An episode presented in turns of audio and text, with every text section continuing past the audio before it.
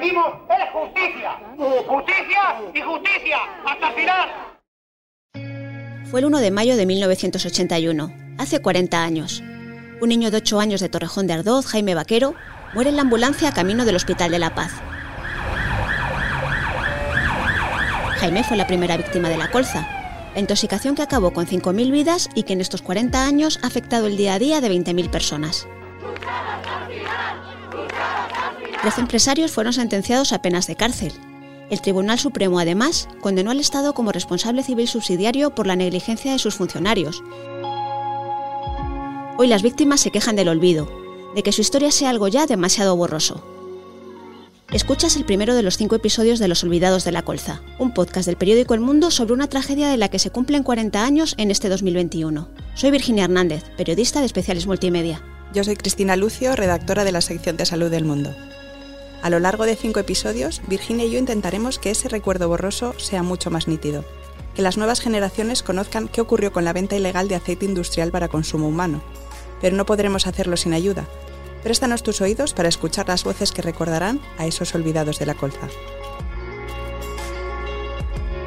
A mí me entristece muchísimo, pero sobre todo me entristece por, por la gente mayor, por los mayores y, y por la gente que, que se ha muerto, que luchó tanto para conseguir nuestros derechos y que no ha podido ver todavía eh, el, el homenaje de dignidad que todavía nos debe este país.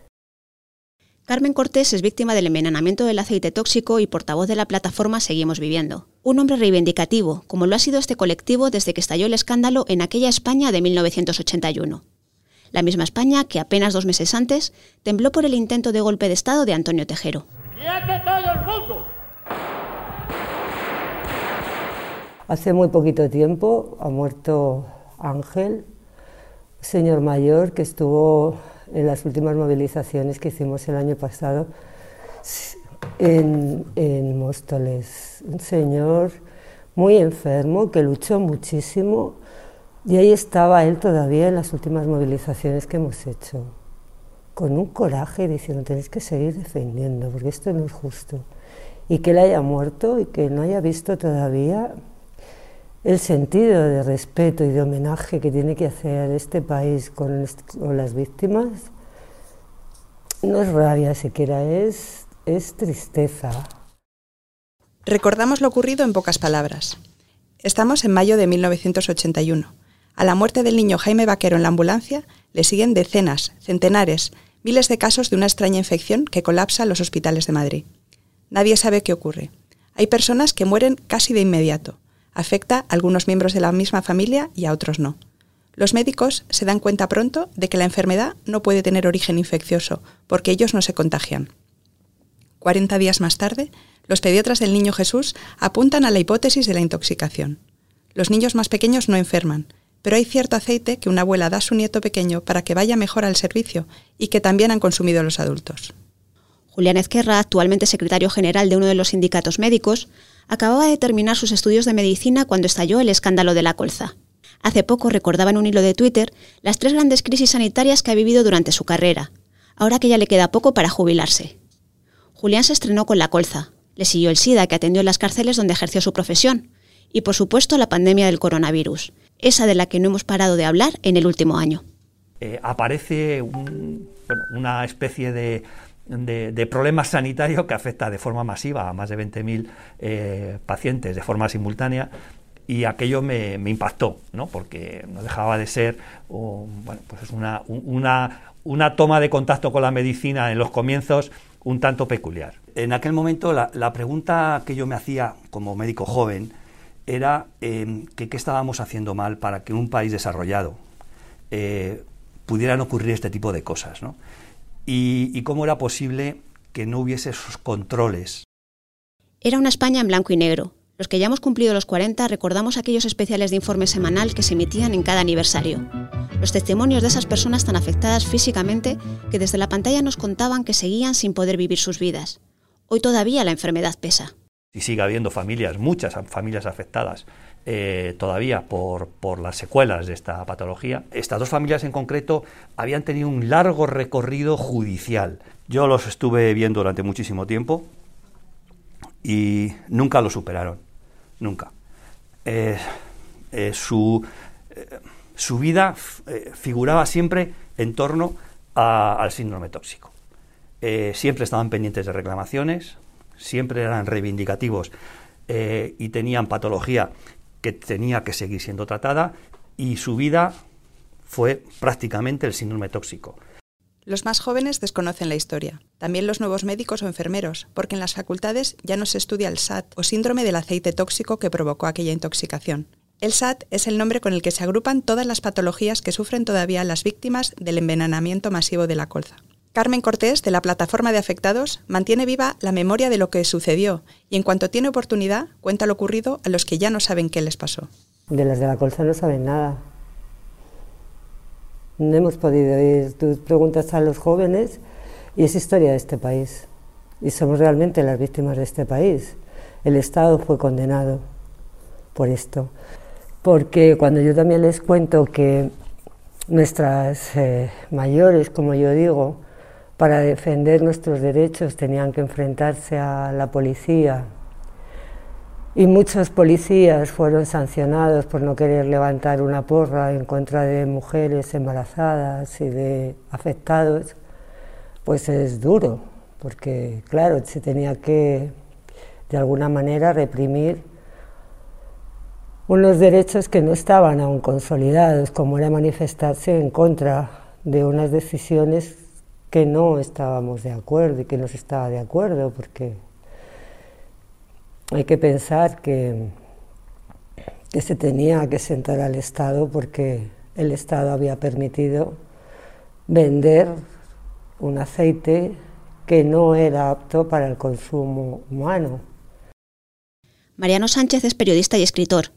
A lo largo de los años cubrió el fraude de la colza para el periódico de Cataluña y para las revistas Tiempo e Interview. En un primer momento se dedicó a la información diaria y después trabajó en reportajes de investigación de estos semanarios. Hay que recordar que el caso no terminó hasta la última sentencia del Tribunal Supremo en el año 1992, en la que se ampliaron las penas de los principales responsables. Mariano nos traslada a aquella década de los 80. Es que la transición también eh, fue un periodo donde eh, hubo que normalizar muchas cosas, ¿no? Pero también donde eh, pasó de todo. el fraude por aceite es un clásico dentro de lo que es el franquismo. Eh, el sector oleícola eh, estaba vinculado totalmente al régimen de Franco y, era un clásico que en el imaginario popular, pues bueno, seguía formando parte de ese mismo territorio de, corrupción.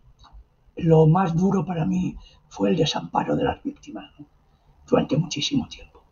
El cuestionar a las víctimas, el, el decir que las víctimas eran, eran responsables casi de lo que les había pasado. El, buscar eh, asuntos eh, turbios que no existían, pero sacar todo eso para intentar desactivar la gran, el gran clamor que significaba eso, pues más de 20.000 personas envenenadas, más de 500 muertos, eh, simplemente por, por, envenenados por comprar aceite a granel. Yo creo que el desamparo es lo que más me quedó.